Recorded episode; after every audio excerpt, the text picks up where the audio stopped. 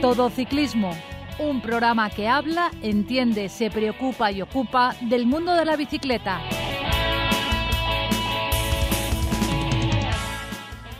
Muy buenas tardes, esto es Todo Ciclismo, un programa que habla, entiende, se preocupa y ocupa del mundo de la bicicleta. Todo Ciclismo. Recibir un saludo de Sari Zorio que hace posible que desde el control técnico llegue hasta todos vosotros este programa. Y de José Villena, quien nos habla desde la 102.5 Universidad Politécnica de Valencia Radio. Damos la bienvenida en el programa de hoy a don Francisco de Casa. ¿Qué tal? ¿Cómo estás? Muy buenas, Pepe. Automovilista. La distancia mínima para adelantar a un ciclista es de metro y medio y hay que invadir total o parcialmente el carril contiguo. Ciclista, rueda por el arcén cuando sea posible o en su lugar lo más arrimado a la derecha. No te olvides visitar nuestra web todociclismoradio.com.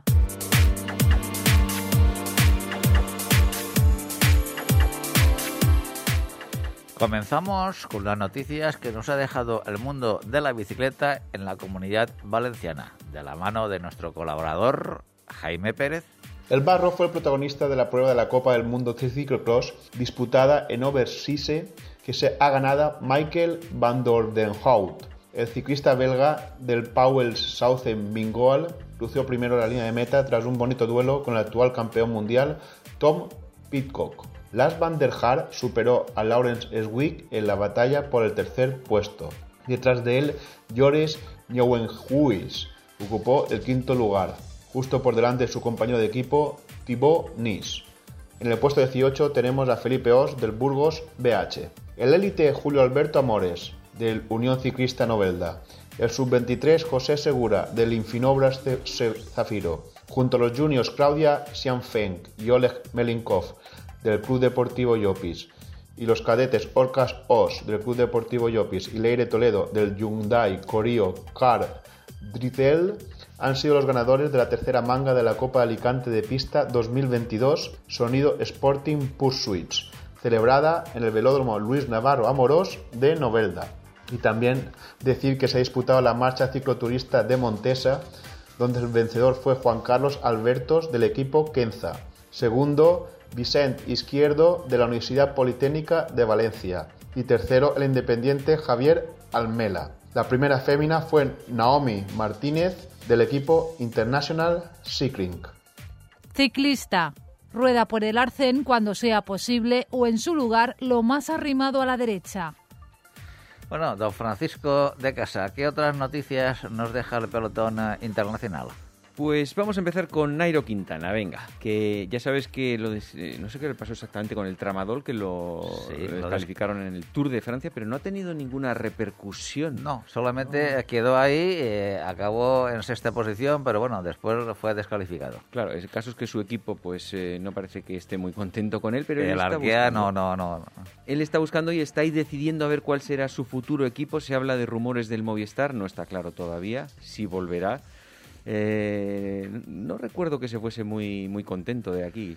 Bueno, tuvieron sus, sus, sus problemas, sus rencillas, pero ahí está, lo que parece ser que sí que es un equipo que va a estar en el en el World Tour. O sea, Sí, que eso. va a estar eh, otra vez en, en primera línea.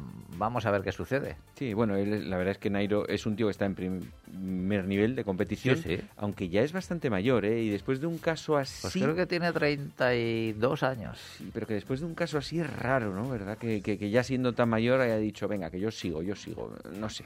Curioso el documento, Curioso, desde sí. luego.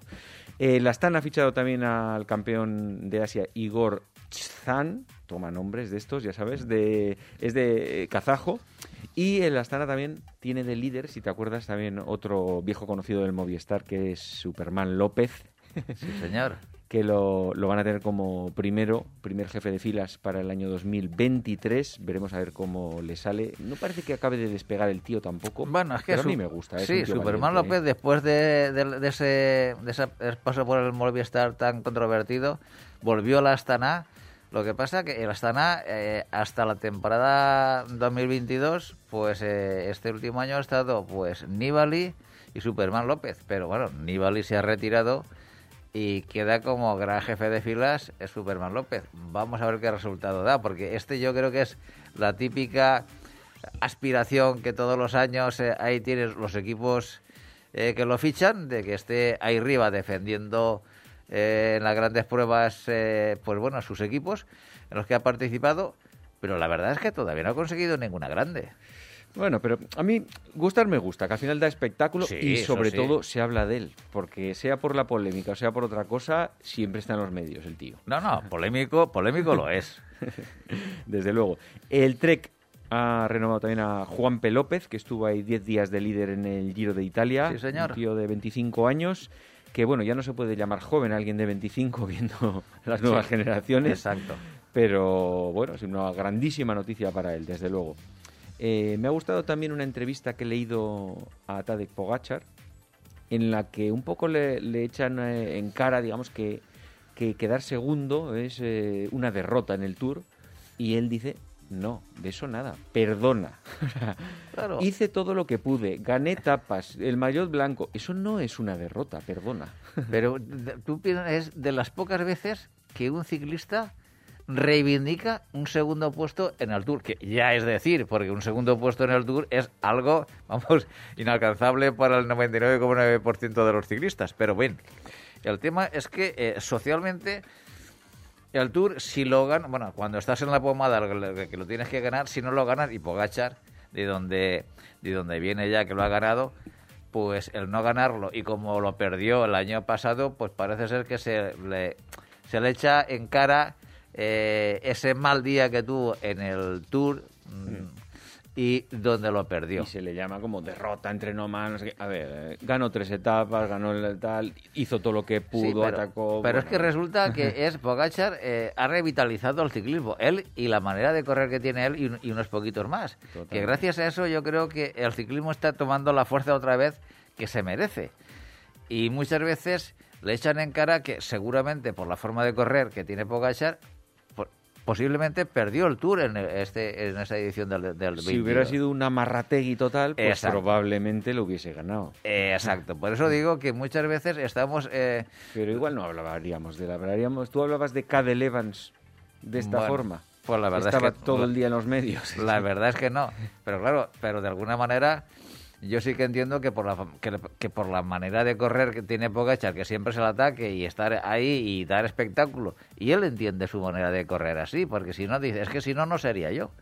Pero al fin y al cabo mm, bueno, eh, desde el punto de vista del equipo eh, di- dirá, "Uf, es que no, eh, a lo mejor ese día pues eh, bueno, tuvo ese desfallecimiento porque ahí estaba Primo Roglic y, y, y Vingegaard, donde eh, un ataque uno, un- otro ataque otro, hasta que al final, pues bueno, lo desfondaron, ¿no? Y seguimos hablando de aquella etapa, ¿eh? Que Pero es que, es que fue bueno, épica, ¿eh? Es que fue una época, una, una, una etapa épica. Mm. Pero lo, y, y es que al final le- el ciclismo se, se mantiene gracias a, esa- a esas grandes eh, citas y a esos grandes eh, resultados que hacen los ciclistas exhibiéndose al máximo como se exhibieron. Otra cosa es el resultado de- en la competición. Y bueno, y ahí tenemos a Pogachar que eh, lo que está diciendo que independientemente de que unas veces se gana y otras veces se pierde, él es su forma de correr y no va a cambiar. Me gusta. Y yo le aplaudo. Totalmente. Es pa- para, para aplaudirle Bueno, y bajarle. y yo creo que el ciclismo debería de aplaudirle también, a él y a tantos como él. Pues, cierto. Que, por cierto, eh, va a estar en Madrid, eh, va a haber un nuevo criterio en el Madrid Criterium los días 3 y 4 de diciembre. El 3 eh, va a ser para los medios y el 4 las carreras. Y ahí va a estar Pogachar, que no Muy está, bueno, por lo menos de, compitiendo desde en 2019 cuando estuvo en la vuelta por aquella zona. Y estará también Juan Ayuso y Carlos Rodríguez. Sí, lo que pasa que, que a mí ya me resulta, como te diría, unas fechas raras, ¿no? Es, es un poco Es- raro. Es, sí. una, es unas fechas raras porque ahora estamos en el impasse de que la gente o está terminando eh, su periodo de descanso de la temporada o se está empezando a reactivar. Entonces ahora estas citas estas citas que tienen aquí, que bueno, al fin y al cabo tampoco es que sea a nivel competitivo, no, no hay ningún secreto en este tipo de citas ciclistas. Tampoco entiendo muy bien a qué tipo de público atraen, ¿no? Porque a los que nos gusta el ciclismo igual Bueno, vamos a ver. Parece sí, un poco así. Sí, pero, pero, eh, vamos a ver. Para mí, yo no lo, eh, lo- lo- lo pondría como una, una- competición, sino es una exhibición. Sí. Entonces, de alguna manera, tampoco puedes aquí pedir grandes cosas a los corredores, sino que es eh, te trae la organización pues a los mejores ciclistas o, a gran- o- o aparte de los mejores ciclistas del momento donde puedes estar en, en- en contacto ya con el público y donde te pueden atender mucho mejor que un día de competición donde la concentración y los nervios eh, es distinto. Hmm.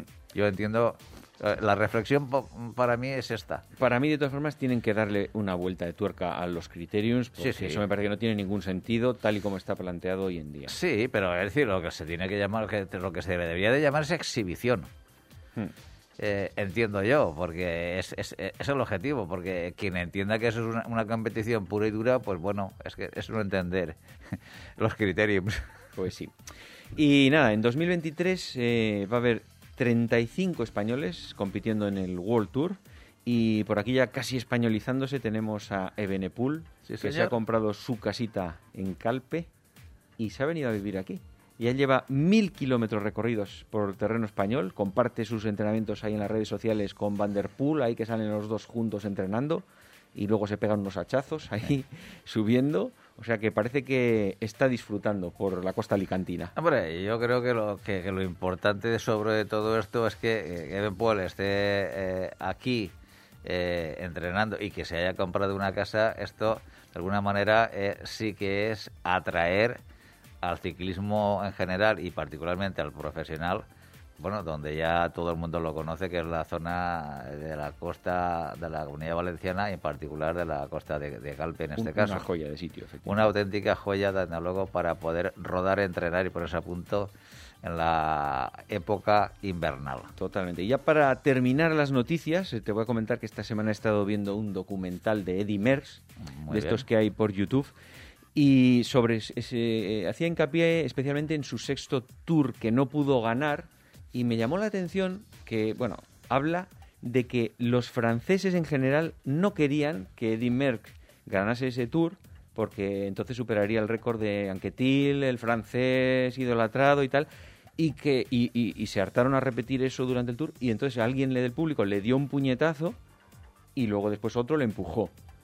Pero lo que me llamó la atención es precisamente eso. Venga a, decir en el documental que los franceses no querían, y digo, a ver, en esa carrera, que se ven en los vídeos, había millones de franceses. O sea, literalmente.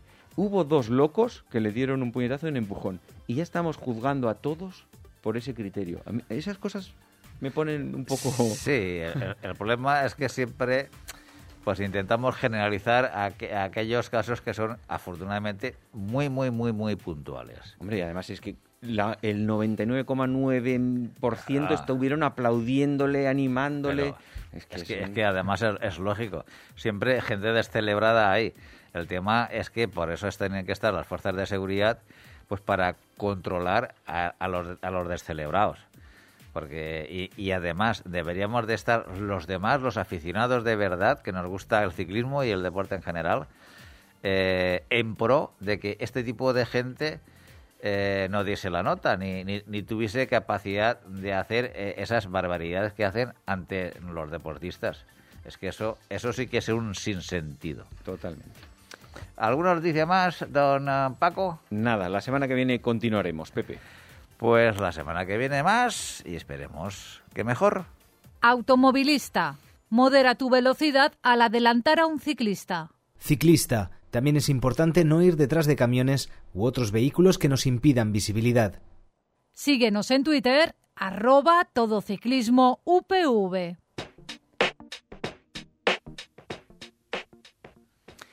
Nuestro invitado de hoy es una de esas personas que en su momento se ha cansado del tipo de vida que llevaba y ha dado rienda suelta a su pasión viajera. Se ha cansado Pepe antes de jubilarse. Eso no vale, ¿eh? Eso no. eh, Bueno, eso sí que vale. Lo que vale es poder hacer lo que eh, este invitado eh, ha hecho y cosa por lo que tú me has comentado que yo envidio. Bueno, él ha, eh, él ha viajado por África un año, eh, por la ruta de la seda ocho meses, ha escrito libros sobre grandes viajes. Desde 2013 organiza eh, las que yo creo que son las jornadas viajeras más importantes que se hacen en España. Tiene una editorial viajera sobre libros, un podcast en el que entrevista a grandes viajeros. Pero la razón por la que le hemos traído al programa no es esa. Y es que últimamente yo que le sigo he visto que la bicicleta le está haciendo tilín como su futuro medio de transporte, porque ya te he dicho que antes iba a pie. Y ha hecho algún gran viaje ya empezando a hacer sus pinitos. Él se llama Pablo Strubel. Muy buenas, Pablo. Hola, ¿qué tal? encantado de estar aquí con vosotros. Muy buenas. Bueno, lo primero, tú antes hacías viajes, a pie- antes de centrarnos en el de viaje que vamos a hablar hoy, que es el de Islandia, eh, tú pasaste de eh, hacer los viajes a pie a que te hiciese un poco de tilín la bici. ¿Por qué? No, no, en realidad no, ya me gustaría hacer esos viajes que has mencionado a pie, los hacía en transporte público. Sí, bueno. Eh, hubiera, hubiera sido demasiado exigente, ¿no? Sí que los he hecho con, con la mochila y lo que sucede es que, bueno, que al final eh, va- he empezado a valorar mucho el hecho de tener independencia a la hora de trasladarme por los lugares, el hecho de viajar más lento, el hecho también de pues de disfrutar del contacto con la naturaleza de una manera más cercana, algo que el transporte público no te da y algo que la bicicleta sí. Entonces, el, yo que soy ciclista urbano, pues poco a poco me he ido, bueno, decantando o aficionando no solo a usar la bicicleta, sino a viajar en ella. Hmm. Por es- tu- tus inicios han sido por España, lo has probado en varias rutas, ¿verdad? Sí, empecé, como te decía, soy ciclista urbano, tenía, tengo una bicicleta híbrida muy, muy sencillita, de 400 euros y 20 años. Y, y, bueno, una vez que nos invitaron a dar una conferencia en Barcelona, dijimos yo y mi pareja, oye, ¿y ¿por qué no nos vamos en bicicleta? Y entonces fue nuestro primer experimento, pedimos eh, prestadas una tienda de campaña, alforjas, hornillo, y nos lanzamos a, a esa aventura que fue hacer un Madrid-Barcelona en vez de en tres horas que se tarda en, el tren rápido, pues en diez días que estuvimos, ¿no? Y a partir de ahí, viendo, bueno, yo, yo disfruté muchísimo, o sea, para mí fue, sacó una parte como salvaje, primaria de mí, ¿no? El hecho de acampar en la naturaleza, el bañarme en los ríos, el contacto tan constante con la naturaleza, pues hizo que poco a poco me haya ido enganchando eh, el viajar en bicicleta. Porque además tú eh, eras ciclista urbano, como dices, pero no eras ciclista de salir los fines de semana, de subir a puertos, al Tourmalet, me voy a los Alpes, ese tipo de cosas, no, para nada, ¿verdad? No, no, no, que va. Soy una persona un poco deportista y me gusta hacer deporte, pero no, no, no a ese extremo o de esa manera en la que estás describiendo. Eh, antes sí que montaba en bicicleta de montaña cuando era joven, cuando tenía mis 20 años. Ahora que tengo 47, pues digamos sí que estoy practicando la bicicleta, pero desde el punto de vista sobre todo urbano y como medio de transporte para, para viajes también. Y en un momento decides eh, plantearte Islandia, que yo, yo he estado un par de veces allí y lo considero de lo menos bike friendly que hay en el mundo. Eh, ¿Por qué decides Islandia? Mira, eh, por varios motivos. A partir de ese viaje primero que hice de 10 días por la península, luego vine a las Canarias, poco a poco fui cogiendo experiencia ciclis- ciclista y hay un destino que siempre tenía en mente, que era Islandia, pero es un destino muy caro eh, para viajar mm, en coche eh, o en hoteles. Entonces dije, ¿cuál es la manera que me puedo permitir para visitar Islandia durante un mes? Pues pensé, la bicicleta. Y es verdad que, bueno, eh, pregunté a, a varios amigos y que habían montado en bicicleta por Islandia y me dijeron, bueno, eh, cuidado porque te estás metiendo en la primera división, digamos, de, del cicloturismo y, y bueno, tú que tienes un poco de experiencia, pues venga, adelante, pero pero yo no calibré suficientemente bien dónde me estaba metiendo y la verdad es que fue una experiencia mucho más dura de lo, de lo que me imaginé en un principio, a pesar de que, digamos, fui por todo el rato por carretera, no hice off-road, eh, no me metí en el interior del país, solo estuve pedaleando por la ring road, ¿no? por la carretera que le da la vuelta a la isla, mm. pero fue muy duro, como tú decías, es muy poco bike friendly, mucho viento, bastante lluvia y, un tiempo muy desapacible realmente. Bueno, antes de ir, eh, ¿tú cómo te preparas para este tipo de viajes? ¿Vas improvisando o sí que te haces un plan en el Google Maps o donde sea? No, mira, un error que tuve eh, fue en la preparación fue en la parte física, porque es verdad que me hubiera bien venido muy bien tener más rodaje eh, antes de partir y la verdad es que estuve trabajando mucho esas últimas semanas y no me pude eh, preparar nada. Lo que tampoco me preparé demasiado fue la parte logística, porque eso es algo que me gusta mucho de la bicicleta, el poder improvisar. Entonces yo iba eh, preparado con tienda de campaña, con hornillo y cuando llegué allí con comida que compré en supermercado y e iba, digamos, a mi libre, al libre albedrío, porque eso sí que tenía muy claro que en un entorno en el que las, dependes tanto de las condiciones climatológicas no conviene hacer demasiadas previsiones. Como, y eso creo que fue un acierto en el caso de Islandia y de tantos otros países en el que la meteorología es, es adversa porque igual te has planteado hacer una etapa de 60, 80 kilómetros y ese día hace un viento en contra que no te permite hacer más de 10 o 20, ¿no? Entonces, como iba de manera independiente con todo el equipaje previsto para acampar donde fuera, pues eh, no preparé apenas nada. Y realmente el objetivo del viaje se podría decir que era darle la vuelta a la isla, pero en realidad era pedalear por Islandia. O sea que si daba la vuelta al 50%, estaría bien. Que si la daba al 70%, también estaba bien. No tenía objetivos ni metas, que eso creo que fue un, gran acierto. ¿Y lleva, eh, llevas tu bici esa de 400 euros que has dicho o llevas otra? esa, esa, sí es la única que tengo. Es que no tengo espacio para tener más bicicletas. Y por un lado, me dan ganas de comprarme una y ponerla más al día, eh, pero por otro lado es una bicicleta que en la ciudad no llama mucho la atención y con ella estoy muy cómodo para que no me la roben, digamos. Entonces, eh, bueno, eh, ahí ando debatiéndome si comprarme una nueva o no, pero, pero bueno, que es una bicicleta, ya te decía, de 20 años, no sé si debe pesar 18 o 20 kilos, más las alforjas, más todo eso, que al final pues... ¿Será de acero? ¿La bici es de acero o de aluminio? Sí, sí, sí, no, es de acero, de acero. ¿Y, y alforjas llevas delante, detrás? ¿Cómo llevas? Mira, en, en el viaje a Islandia, y eso no te diré que fuera un error, pero también eran las que yo tenía, yo llevaba traseras y delanteras y las llené, las utilicé porque realmente para Islandia tienes que ir preparado para el tiempo, para buen tiempo, pero también para un tiempo invernal, aunque estuviera en julio cuando fui yo, ¿no? Fui de mediados de junio a mediados de julio, que se supone que era cuando menos llovía, aunque llovió un montón también. Entonces cargué las alforjas tanto delanteras como traseras y claro, cuando estás en una situación de mucho viento, todo lo que te frena eso es, es muchísimo, ¿no?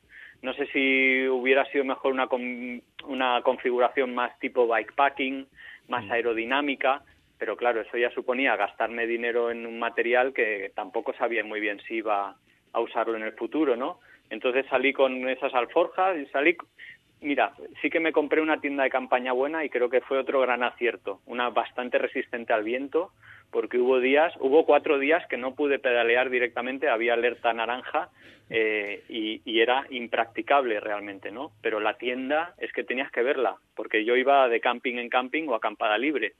Cómo era zarandeada por el viento, que, que es que era sobrecogedor aquello.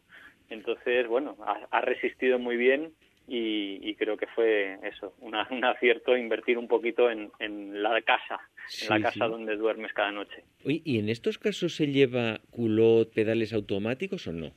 Esas cosas bueno, ahí, mira, depende de cada maestrillo tiene su librillo, ¿no? Yo iba con unas botas de montaña, yo, mm. o sea, no llevaba pedales automáticos mm. y culot sí, porque como tampoco estoy muy habituado a montar en bicicleta bueno, en entornos urbanos sí, pero bueno, que no tengo el, el culo hecho a, a tantos kilómetros y tantas horas en el sillín y sí que llevaba el culot y de encima un, un, pantalón finito largo, porque el viento era, era bueno, bastante molesto, ¿no? Entonces, bueno. El horror total, eh, efectivamente. El horror total, realmente fue muy duro, fue muy duro, sí. ¿Y de zapatillas llevaba solo las botas esas, más unas chanclas, una cosa así? Porque claro, en esto se trata de ahorrar peso al tope, ¿no? Sí, justo llevaba esa configuración que tú decías y tuve otro error. Es que no hice más que errores en este viaje. Pero eso es lo que, lo que interesa para ver cómo no cometerlos. Mira, llevaba unas zapatillas que eh, supuestamente eh, estaban cubiertas con Gore-Tex, pero al final el problema es que llovía tanto a veces y que me calaba por las... me iba bajando por el pantalón y se me metía por dentro el agua que al final fue un problema eh, el no llevar una protección mayor aún contra la lluvia. No llevaba eh, cubrebotas. Claro, unas polainas ahí igual habían Unas polainas, efectivamente. Esto la próxima vez me las llevo. Pero como estaba intentando encontrar ese equilibrio que tú decías entre no llevar demasiado y ir bien equipado, pues mira, no contemplé lo de las el cubrebotas y fue un error de, yo te diría de principiante, pero bueno, es que es verdad que era el viaje más complicado que hacía hasta la fecha. Pasé de pedalear por España que, y, las Islas Baleares, que son entornos, mm, bueno, agradables relativamente, porque siempre había pedaleado en primavera o verano, y a, eso que fue como saltar al infierno casi, se podría decir. ¿Y cuánto cuesta mandar la bici a Islandia en avión? Eso muy poquito. La verdad es que viajar en bicicleta por Islandia no es caro. Eh, el billete de avión creo que me costó 300 euros ida y vuelta y, ahí, y, había que pagar un suplemento de 50 euros por trayecto eh, para la bicicleta. Que daba un límite de 23 kilos por, por bueno por, por la caja de, de, la bicicleta. Y luego una vez allí no es tan caro el país. Realmente comprar en los supermercados igual es un 30% más caro que en España. En los campings cuando los utilizas te cuestan 12 euros 14 euros por noche por persona como iba solo pues ese era el coste y luego pues en transporte mira esto es muy interesante de Islandia en los autobuses de allí te permiten montar las bicicletas sin coste adicional, ya sea en el maletero o en unas portabicicletas que a veces llevan en la parte trasera. Entonces yo hubo tramos del, del trayecto que me salté porque me decían que no era bonito o que tenía que recuperar un poco después de varios días de no poder pedalear por viento y usé el, autobús y, y, eso era, era bastante caro pero era la manera de, bueno, de poder avanzar y, bueno, disfrutar un poco de todo el país porque es, es muy variado ese, ese país. Mm. Entonces tú estuviste un mes y bueno, varios días no pudiste por el viento, como dices. La idea era hacer el círculo completo, no sé si en el sentido de las agujas del reloj o no. ¿En cuál lo hiciste? Sí, en, el contrario, a las agujas del reloj, que, me habían dicho que por viento era lo más idóneo pero es que yo creo que da igual, o sea, siempre lo, siempre lo tenía en contra, de verdad, es que era increíble. Hmm. Sí, bueno, además eh, por lo menos ves todo lo más espectacular y dejas la parte norte, que es como la parte industrial más fea, digamos, como, mira, está lago en autobús, ¿no? Exacto, sí, la, toda la occidental, ¿no? Más el oeste, norte y oeste, esa es la que menos hice, que la, la que más poblada está también y es justo por lo que dices, que luego cuando pasaba por el autobús por allí ya no, no era tan bonito, ¿no? Mm. Eh, pero realmente es un país precioso. Lo único, mi problema es que eh, yo llegué muy cansado y muchas veces mojado a, muchos lugares muy bonitos, ¿no? A, algunas cascadas, algunos glaciares y claro, llegas cansado, empapado, eh, no te permite disfrutar de las cosas de la misma manera que tal vez si hubiera ido en un, vehículo, ¿no? Que tú llegas allí a un, a un sitio, llegas seco, digamos, y está lloviendo, pues bueno, te preparas y te pones el material de lluvia y sales a recorrer la cascada o el glaciar con la lluvia. Pero claro, ya llegar cansado por el viento y encima mojado muchas veces hizo que tal vez no disfrutara tanto de los lugares más icónicos de Islandia como me hubiera gustado, ¿no? Eso es un poco el, pero. Pero bueno, en bicicleta lo importante es el camino, ¿no? Es el, los trayectos, lo que hay entre los lugares y no cabe duda de que Islandia es una, una maravilla. Sí, lo que pasa es que el viento, como dices, yo creo que es un hándicap demasiado importante allí, ¿eh? porque en para bicicleta el viento lateral y el frontal es un terror. Mira, Sí. yo, yo la última vez que estuve, por ejemplo, en, un día en Vic, que es la zona donde más viento hace, bajando del coche para echar gasolina con la tarjeta de crédito en la mano, me la voló el viento y la rompió en trozos. A, partir de ahí me quedé sin tarjeta y tuvo que pagar todo el amigo con el que iba. Sí, ah, yo creo que en el mundillo ciclista se conoce a Islandia como un lugar muy agreste eh, al nivel de, por ejemplo, Patagonia o, o- o sitios así como muy expuestos, muy bonitos desde el punto de vista de la naturaleza, pero muy expuesto, ¿no? Y tal vez, bueno, en mi caso yo creo que, que no estaba preparado todavía para ir para allá. Luego he hablado con otros ciclistas que ese mismo verano estuvieron viajando por ahí, eh, Xavi Tarafa y Alba, bueno, y Ricardo, una pareja tal, y, y bueno, ya tenían más experiencia en pedaleo de montaña o lugares más extremos y, y no, no lo han sufrido tanto a nivel mental, ¿no? Pero para mí se me hizo muy duro, muy duro. ¿Y consideras que un mes es eh, suficiente para hacer ese reto que has hecho tú? Sí, Sí. sí, sí. Claro, eh, cuanto más tiempo siempre mejor, ¿no? No todo el mundo tiene un mes de, de vacaciones o de tiempo para, para dedicarlo a, una isla. Pero como te decía al principio, como yo no iba con un objetivo muy concreto de cuánto recorrer, de dar la vuelta completa, Mm. pues todo lo que hice me, me pareció bien, ¿no? Eh, al final creo que pedaleé más o menos como el 50% de la Ring Road, o ni siquiera el 40% tal vez. Eh, ¿Y el resto en no autobús? llegué- el resto en autobús, efectivamente. bueno, eh, Y luego, pues también aproveché, claro, que lo bonito de Islandia no es solo eso, sino hacer caminata, no solo la bicicleta, quiero decir, también hacer alguna caminata, hacer alguna actividad como caminar por un glaciar o ir a ver ballenas. Eso también, pues lo hice y la verdad es que, que fue una, una preciosidad. ¿qué cosas icónicas viste allí que digas, mira, solo por esto merece ir? Porque época de auroras no era justo, ¿no? No, no, mm, te diría, mira, que, nada, nada en concreto que, mm, destacar. Todo, todo, ello- todo, Islandia es precioso eh, es- y es muy variado. Eh, me encantó el hecho de estar cerca de las carreteras o, ir circulando por la carretera y ver los glaciares mm, ahí a, escasos uno o dos kilómetros, ¿no? Me encantó el, el ver la zona de- del norte, de las fumarolas, del lago Mibatan y zona con volcánica muy reciente, ¿no? Eh, en realidad no hay, yo creo que todo es bonito, no, no hay nada destacable, eh, no sé, eh, porque es muy variada esa isla también. Entonces, bueno, me hizo especial ilusión, eso sí, mira, ahora te, te doy la, el- te respondo un poco más concreto, el- la última erupción de un volcán que ha habido, que, que ha sido hace dos años y que había ha vuelto a, a erupcionar recientemente, pues vi la colada del, del, del volcán y lo veías a lo lejos echar humo todavía, pues ver que la Tierra está tan viva, ¿no? Y tan, tan activa, pues eso es, es muy impresionante en Islandia y, y eso me gustó especialmente. Eh, Pablo, buenas tardes. Eh, soy Pepe Villena. Hola Pepe, encantado de saludarte. Un placer y gracias por estar con nosotros. Eh, en principio, si tuvieras que repetir la experiencia, ¿te llevarías tú misma bicicleta? Eh, mira, yo creo que no me importaría ir con la misma bici, aunque tal vez sería mejor ir con una más ligerita, pero sí que me iría con otra composición eh, más aerodinámica. Eh, como decía, sí que invertiría, eh, así como no lo vi claro en esa ocasión, sí que invertiría en, en por ejemplo, unas alforjas más de bikepacking, ¿no? Para ir más aerodinámico, eh, más protegidito del, del aire. Pero bueno, al final.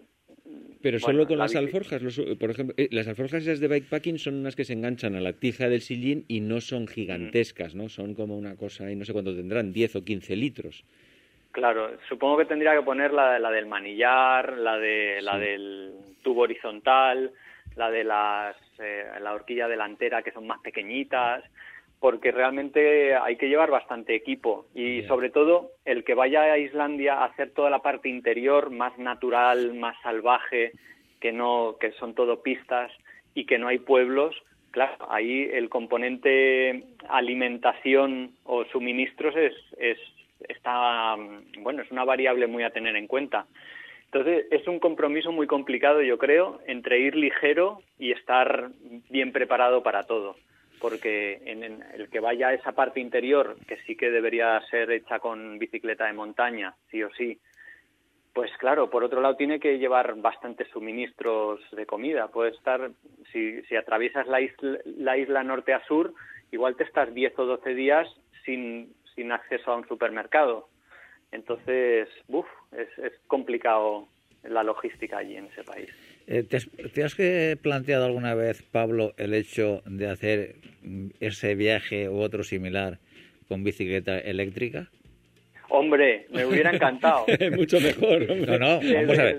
Es que justo. que creo que, que sería la bicicleta idónea para hacer esa, ese viaje. Es que te estoy escuchando con toda, Sí. eh, toda la que problemática. Pepe eh, es un fan y tiene una bicicleta eléctrica, Pablo. Entonces, Sí. Bueno, no, no, para pero- él está Islandia. Sí, no, pero lo que, lo que quiero decir es que lo estaba escuchando con mucha atención y vamos, y lo que, tal como está narrando las vivencias que ha tenido y lo que ha sufrido eh, climatológicamente hablando, Sí. eh, yo creo que sería una aportación, porque a mí una de las cosas que... eh, Sí, me- te permite disfrutar. te exacto, porque una de las cosas que has comentado, Pablo, al principio y que, y que me ha enganchado es eh, el hecho de que tú dices, bueno, dejo ya de, de, de ir por los países eh, en transporte público, en automoción y demás, porque quiero estar mucho más en contacto con la naturaleza. Y eso sí que es cierto, la, la bicicleta te lo da.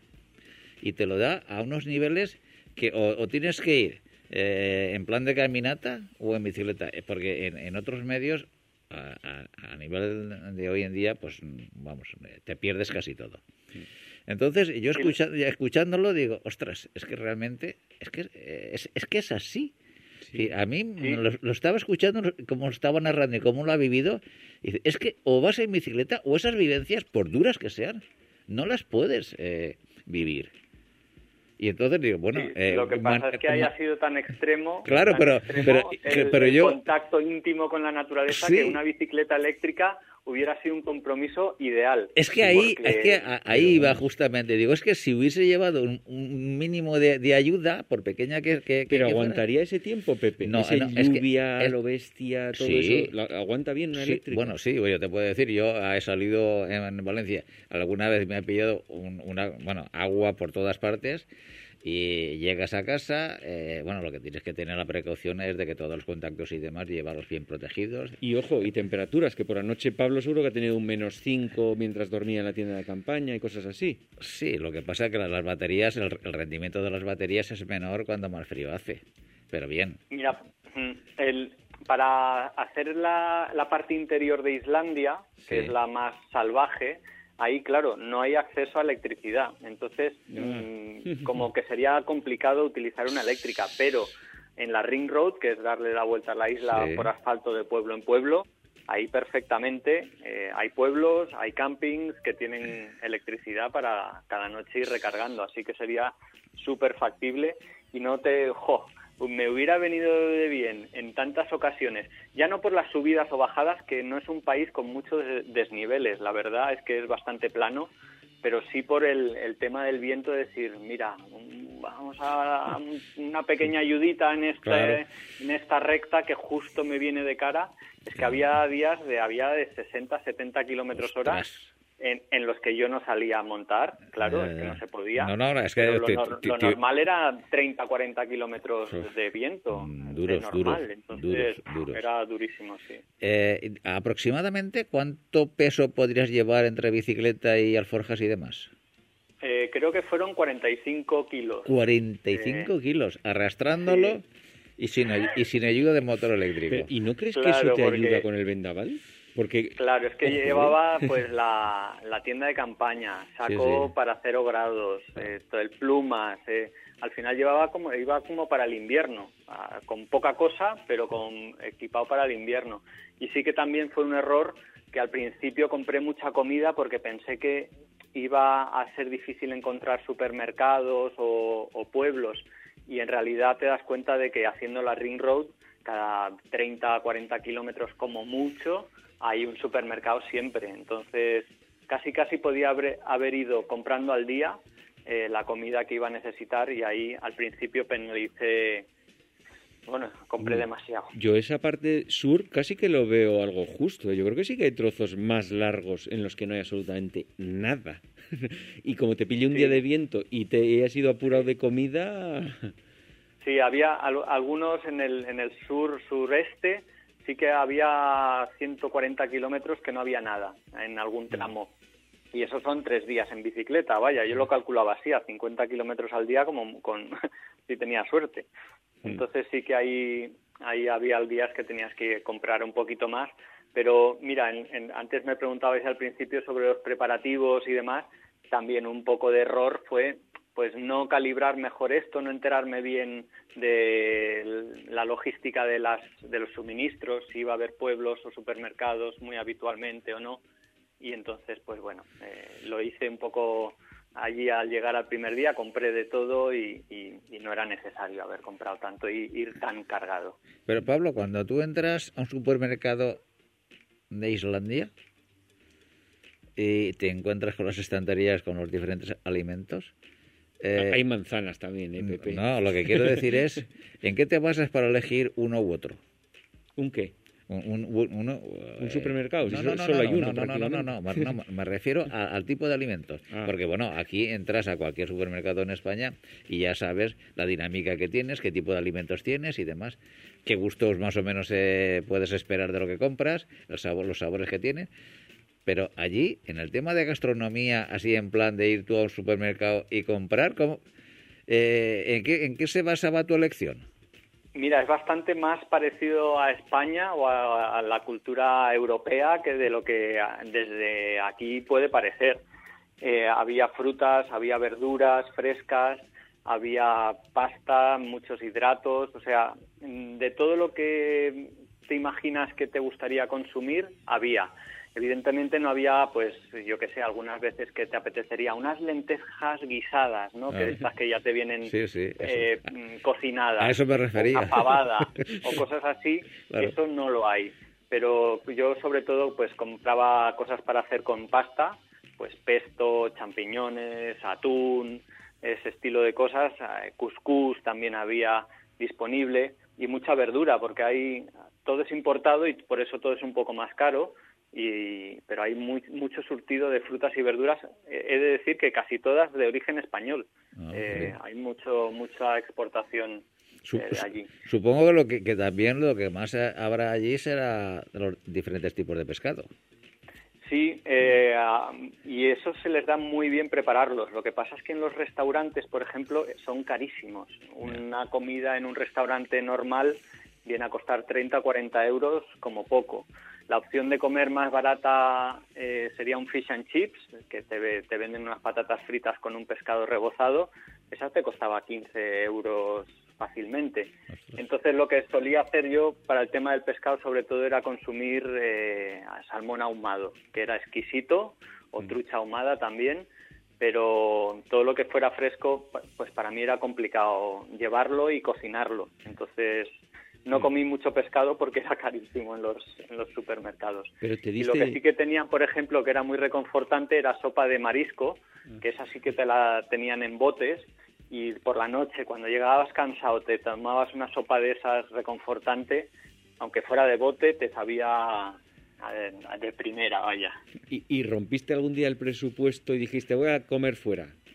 ¿O no? Sí, y, ¿Sí? y de hecho, y a dormir fuera también. Mira, para que os hagáis una idea, dormir en un hotelito, una habitación individual sin desayuno, bueno, le puse el desayuno, era 110 euros.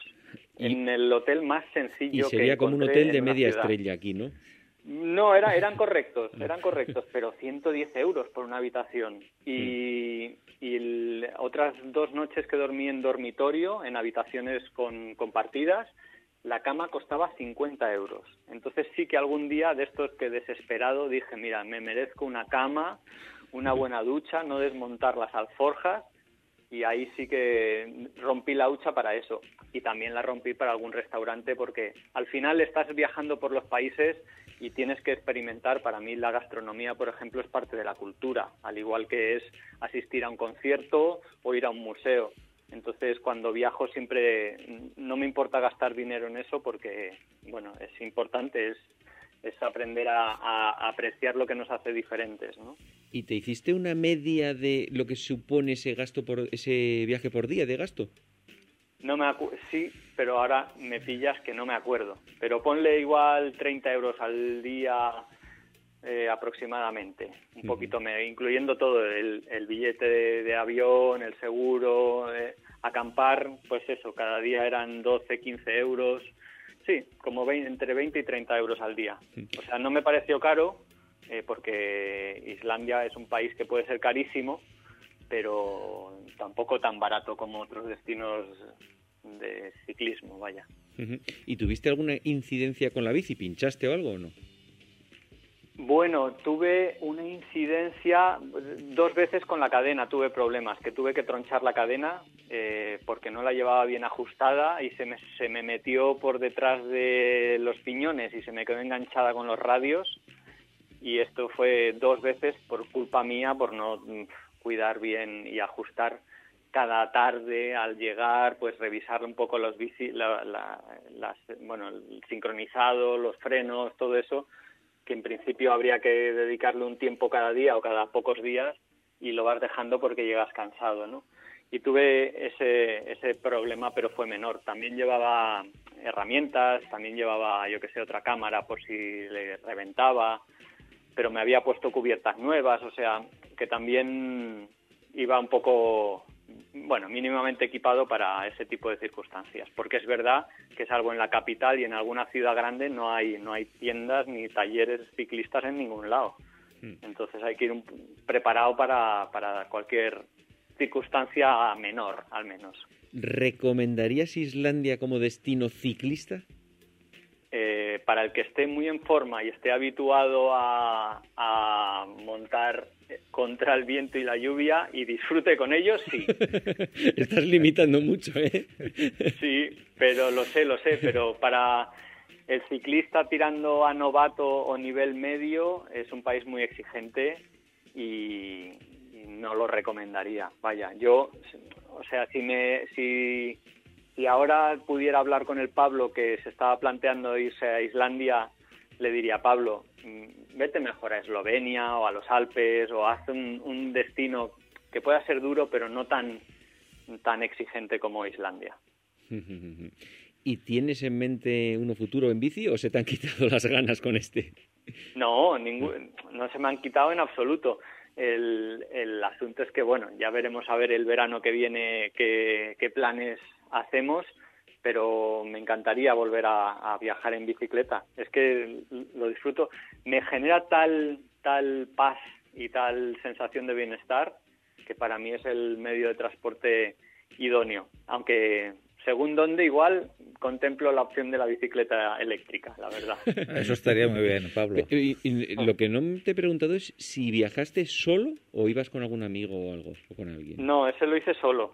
Eh, me gusta mucho también viajar solo, porque al final te das cuenta además de que no estás solo, porque mm, sorprendentemente me encontré más ciclistas de lo que esperaba y eh, hacíamos muy buena, muy, mucha piña. Cuando llegabas a un camping y veías que había un ciclista, lo primero que hacías era ir a saludar y a llorar un rato con él, ¿no?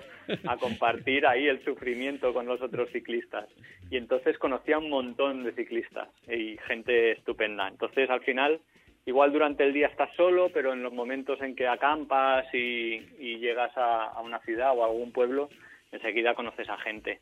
Y luego mucha gente te venía a saludar o a parar o a preguntar cómo era eso de viajar en bicicleta por Islandia y tal. O sea, tuve mucha, hubo mucha curiosidad por parte de los locales o, turistas, porque claro, no, no era muy habitual ver a ciclistas por allí. Bueno, Pablo, ha sido un placer escucharte hablar del viaje por Islandia, desde luego. Y nada, ya sabes que te seguiremos y a ver si podemos hablar de futuros viajes en bici que nos cuentes en detalle pues me encantará. Ha sido un placer para mí recordar esa aventura mayúscula para mí aunque no sé si a los oyentes les habré quitado todo tipo de, ganas e ilusión que pudieran tener por ir a Islandia. Aquí hay oyentes muy cabezones, ¿eh? hay oyentes muy cabezones que solo por lo que has dicho van a ir. bueno. Venga, gracias, Muchas gracias, un saludo. Un abrazo, Pablo. Adiós. Automovilista. El claxon está bien si se usa como aviso, pero nunca para molestar. Ciclista. No sueltes nunca las manos del manillar. Búscanos en Facebook todo Ciclismo UPV Radio.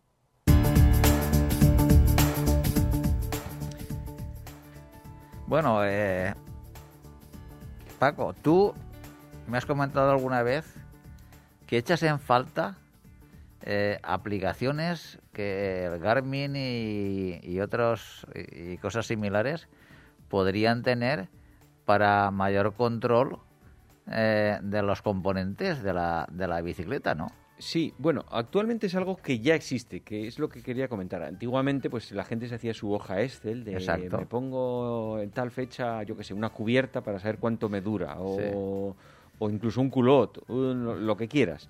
Eh, sin embargo, ahora ya hoy en día, tanto los, eh, las aplicaciones de los cuenta kilómetros Garmin, que todos, eh, la mayoría de gente usa ellas, es este tipo de cuenta kilómetros, tienen su aplicación Garmin Connect y esa aplicación junto con la de Strava, las dos, ¿eh? cada una eh, tiene su, su funcionalidad, que ahora te explico, pero las dos tienen la opción de ir llevando control de todo el material que usas deportivo. Eso es extraordinario. Es una pasada. Eso es una maravilla. Pero creo que no la están potenciando lo suficientemente bien porque queda ahí oculta, casi nadie sabe que existe y, está farragoso añadir el material, está un poco extraño. Entonces, pero tú puedes, por ejemplo, puedes añadirte la bici que tienes. Imagínate, tengo una bici tal, tal modelo, tal no sé qué. Vale. Eh, tengo tales cubiertas, tales cubiertas en esa bici, eh, tal eh, cámara, el tal sillín, lo que tú quieras. Puedes añadirlo con fecha de inicio que lo pones y te va marcando en cada salida que haces. Tú tienes, tú puedes tener varias bicis, igual tienes varias, ¿verdad? Sí, sí. Pues puedes tener varias bicis, cada una con su configuración, ah, en el Strava, por ejemplo, y en cada salida tú tienes una por defecto. Por defecto te la asigna a la bici A. Sí, la principal. A la A. Pero tú puedes entrar y dices, no, esta la hice con la bici B. Y en esa bici B tienes estos componentes, esta cubierta, este no sé qué, no sé cuánto. Entonces te va poniendo el sumatorio de, Muy bien. llevas 3.000 kilómetros con esta bici, esta cubierta lleva 150, cuando ya la vayas a cambiar le pones retirar este componente y añades uno nuevo, por ejemplo, ah. y de esa forma llevas un control bastante bueno de, cuánto te dura una cubierta, que a día de hoy todo el mundo dirá, salvo los muy, muy, muy, muy, muy eh, metódicos que lo apunten en el Excel, no, a mí me dura 3.500. Ni idea. Ni idea porque todos hablamos ya de oído, aproximadamente. Entonces, la orientación del Strava y del Garmin Connect son un poco diferentes. En el Strava tú lo defines un poco por bloques, por la bici, y la bici tiene estas cosas, digamos, ¿no? La bici, yo, tengo tres bicis y cada bici tiene estas cosas, Y en el Garmin Connect va un poco todo suelto. O sea, tú, tanto la bici como los componentes, todo lo seleccionas cada vez, digamos. No está dentro del mismo bloque. O sea, que tú puedes decir, eh, hoy en la salida, ¿qué has usado? La bici tal, la cubierta tal, el culot no sé qué, el mallón no sé cuánto, los guantes tal y el casco tal. Eso es un rollo.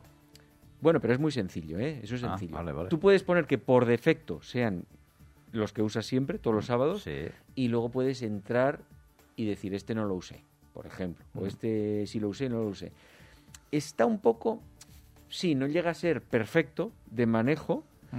La idea me parece que está genial y que yo creo que si eso lo simplifican un poquito, lo, usaría todo, lo usaríamos todos. Sí, sí, porque alguien se ha planteado, eh, por ejemplo, cuántos kilómetros te dura unas calas, cuántos kilómetros te, duran unos, unos pedales, porque dices, bueno, es que eso eso lo pones y... El sillín, el no sé qué... Exacto, sobre todo el sillín, y sobre todo cuando encuentras el sillín perfecto que se adapta a ti. Es decir, eh, bueno, que, que, lo cuidas como auténtica joya. Y, es decir, hay una serie de componentes de la bicicleta que nunca tenemos eh, en consideración. La cadena por ejemplo. Eh, ya llevo, bueno, eh, piñones. La, cadena tú puedes ir poniéndole el medidor y vas viendo si va, está bien o no. Pero los piñones eh, a ojo, ¿no? Sí, claro. Cuando empiezan a saltarte ya ves que ya es problema de la cadena y de los piñones, coges y, cambias. Pero bueno, ¿cuántos kilómetros eso ha tardado en, suceder? A mí, la verdad es que el- yo, particularmente, por ejemplo, en el Strava, en la versión de ordenador puedes gestionar todo, pero en la versión de móvil no, puedes andar ahí solo, eh, o sea, que, que, le- que está como oculto ahí en espera de que realmente al- vean que haya un uso masivo y sí que le den una vuelta de tuerca y lo pongan, joder, bien, para que sea fácil, que tú no tengas que hacer nada. Porque ahora ya estamos todos acostumbrados, de hecho, a que tú llegas, haces tu etapa, se sube sola Strava, la pone sola el, el Garmin no sé qué, y, y tú no haces nada. Antiguamente igual ibas con tu cuenta kilómetros a Bocet, no sé cuánto, Sí. y, y te llegabas a casa, habías hecho 130 kilómetros y te abrías el Excel y te ponías, hoy he hecho 130. Y tú tenías tu control ahí de, de lo que hacías. Pero ahora ya te, nos hemos hecho un poco baguetes en eso, ¿no? Pero eh, a mí, por ejemplo, sí que me gustaría saber lo que me dura un culot, por ejemplo. también. ¿Cuánta- Porque ahora pones uno indistintamente, luego otro, no sabes Sí. cuántas salidas has hecho con él, no tienes No, ni no. idea. Entonces, es decir, y cuando cambias un culot, ¿en base a qué? ¿Por qué?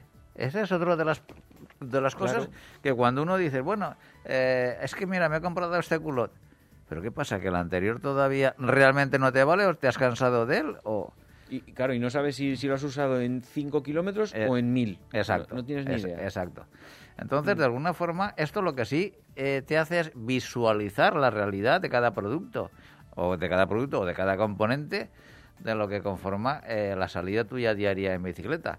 ¿De qué cosas lo usarías tú, por ejemplo? Yo el culot lo tengo claro que lo pondría. ¿De qué- también, de- ¿En qué cosas lo- lo- La pregunta es, ¿en qué cosas no usaría? Hombre, al final es que tampoco, si al final lo haces a cada cosa de la bici, es que son 50 cosas. Bueno, y, pero- y te vuelves majar ahí. Bueno, pero si al final defines las la- la por una la primera vez las- las- los, los componentes que, que tiene, Sí, hombre, mira, ahí, ahí, por ejemplo el Strava que te lo organiza por blog, bueno, lo que pasa es que por ejemplo la bici sí es siempre la misma, pero Sí. en la ropa que te pones probablemente cada sábado sea una.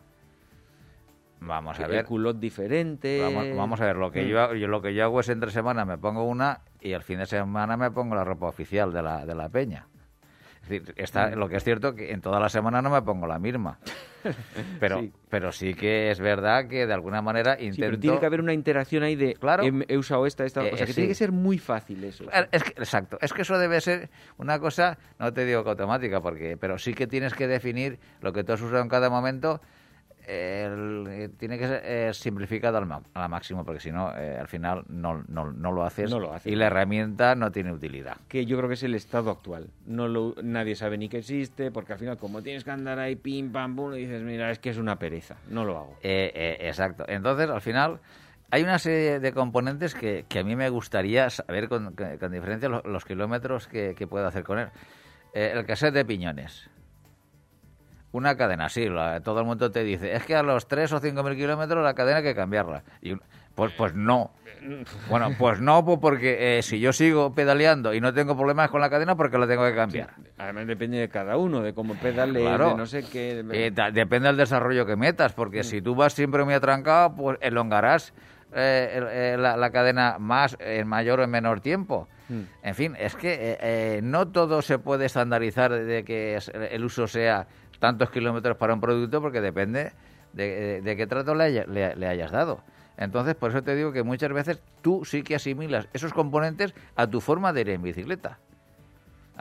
Una cubierta. Pues una cubierta no es lo mismo que tú eh, arranques a, un, a, una- a un- a un- o, unos que sea, vatios. o que sea delantera o trasera. O- Ahí hay una diferencia claro. que yo, tú No, sabrías decir cuántos kilómetros hace cada una de las dos, qué, qué porcentaje hay. No, la trasera hace el 40% menos. No, no sabrías No, no, decirlo. no, Me dura menos, pero no sabes cuánto no, menos ni por nada. eso te digo que es una herramienta que en un futuro a medio plazo puede ser importantísima por, para tener una información nuestra propia. ¿Y para qué te sirve esa información? Pues para decir, llevo ya 2.800 kilómetros con la cubierta trasera, a los 3.400 tengo que tener otra en casa ya por si acaso. Claro, es que, es, que eso es, es- es- vamos a decir que es como un mantenimiento preventivo. Es decir, eh, Mm. en los aviones, ¿por qué sabes que el, el tornillo del motor de la parte izquierda no sé qué lo tienes que cambiar a las 200 horas? Bueno, pues porque es- estadísticamente y en estudios eh, anteriores se ha demostrado que a partir de, de esas horas pu- puedes tener problemas.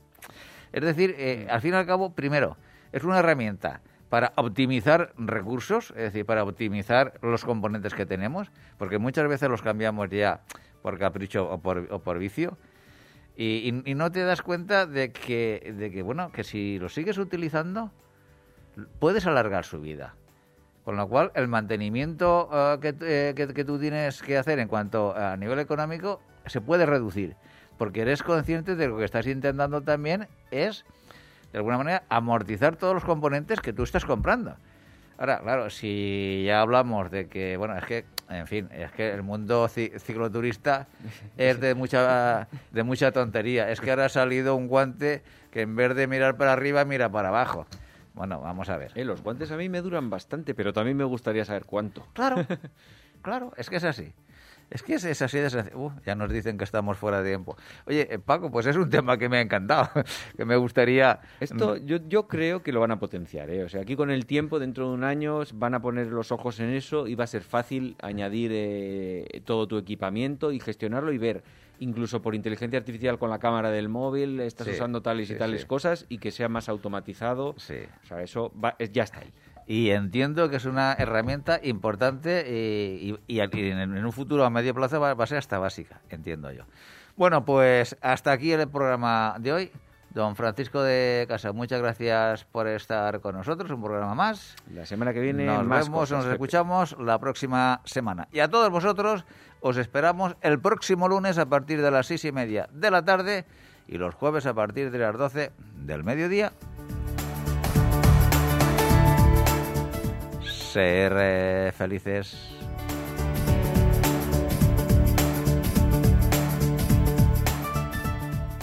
No te olvides visitar nuestra web todociclismoradio.com. Acuérdate de ponernos una reseña en iTunes.